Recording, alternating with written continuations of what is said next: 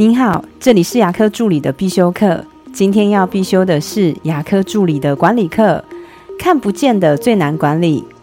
很多人以为一间诊所管理做得好，已经是有很完整的表单跟流程，就像是 ISO 的品质认证。但是实物上的经验，看得到的管理反而是比较简单的，因为真正困难的是看不到的，那就是大家对于事情的认知与判断。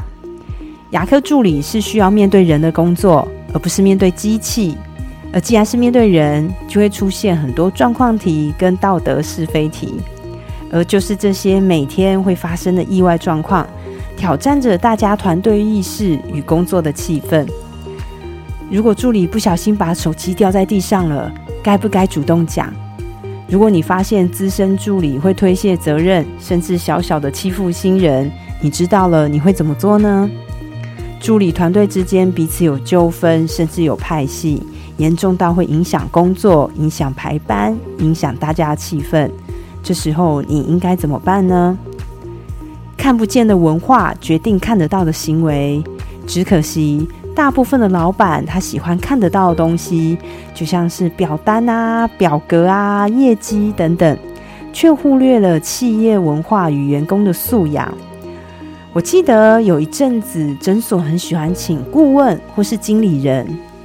我认为，在牙科真正的管理高手，真的不是只有设计表单、流程、表格这些看得到的东西，而是连看不到的文化都可以升值所有人的心中。这真的很难，真的真的很困难。谈到数字管理，很多老板们都会说：“嗯，我要在几年内拓几家店。”我们的自费业绩每个月达到多少？讲到数字，我们几乎都可以侃侃而谈。可是，如果我问起这间诊所的文化是什么，你用人的最高原则又是什么？我相信这一题可能连很多老板自己都不知道呢。我的分享就到这边。如果今天的内容对你有帮助的话，请帮我下载下来或分享出去，让更多人听得到。如果你对牙科管理、自费咨询或是助理培训有任何问题，欢迎留言给我，或者是在龙语牙体技术所的粉丝专业可以找到我。